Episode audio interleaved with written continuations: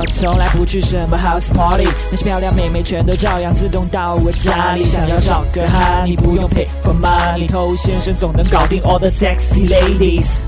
嗨，各位好，我是头先生。我们来讲一个非常常见的景象，可能对于很多兄弟来说，这也非常熟悉。就你喜欢一个女生，然后呢，你就对她很好，付出了很多时间、精力、金钱，但这个女生呢，并没有领情，对你不太感兴趣。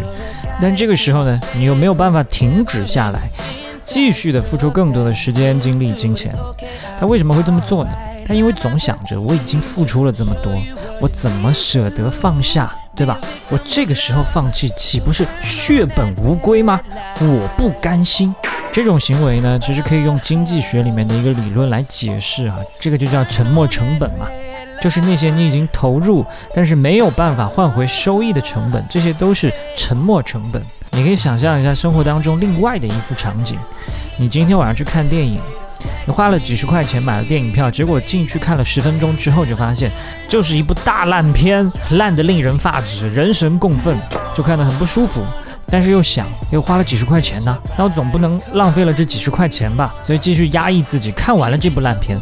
但是你想，你看完这部烂片，你损失了什么呢？你损失了一张电影票的票钱，你损失了两个小时看电影的时间。你损失了一份快乐的心情，你甚至看这种烂片还被拉低了智商。但如果你发现片子不对的时候，你不看了，你就减少了很多的损失。你要么去换一部片子看嘛，要么去撩妹子嘛，哪怕回家睡觉也比这个强啊。那总之呢，就是避免产生更多的沉没成本。那你放到情感关系当中，注意控制沉没成本。也会让你整个人变得更加快乐，是吧？嗨，你多久没有恋爱了？加入偷先生内部进化课程，学习更多干货。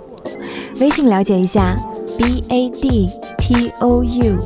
那今天我们除了讲沉没成本以外，还有另外一件事情，也可以解决你情感当中非常多的问题，就是经济学当中的边际效应。那边际效应它具体的意思呢，就是你连续的去增加某一种投入，到了一定程度之后。你的收益会逐渐减少。我们举个最大白话的例子，就是你很饿的时候，如果这个时候给你吃馒头，你会觉得好吃吗？非常好吃，这简直就是人间美味，是吧？吃第一个的时候完全不够，还想吃更多，这个时候满足感是极其的强烈的。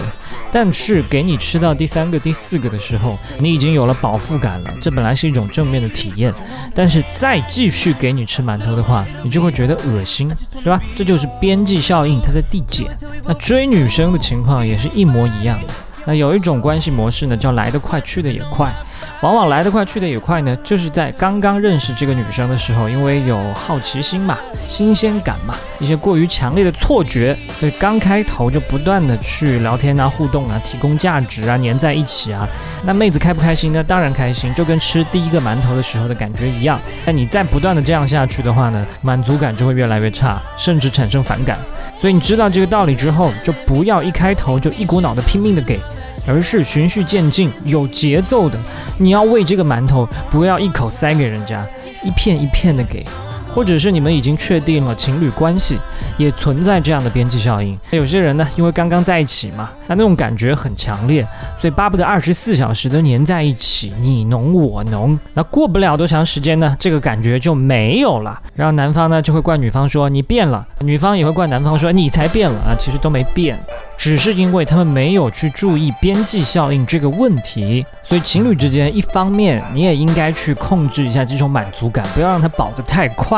当然我知道这条几乎没有人做得到啊，那你就听第二条，你们可以去尝试更多的新鲜事物，去更多新的地方，去接触新的东西。也就是说，你们的生活不能只有那个馒头，光吃馒头的生活谁也过不下去。所以需要有更多的东西给你们带来满足感，而不是在那个小小的圆圈里不断的去递减你们的边际效应。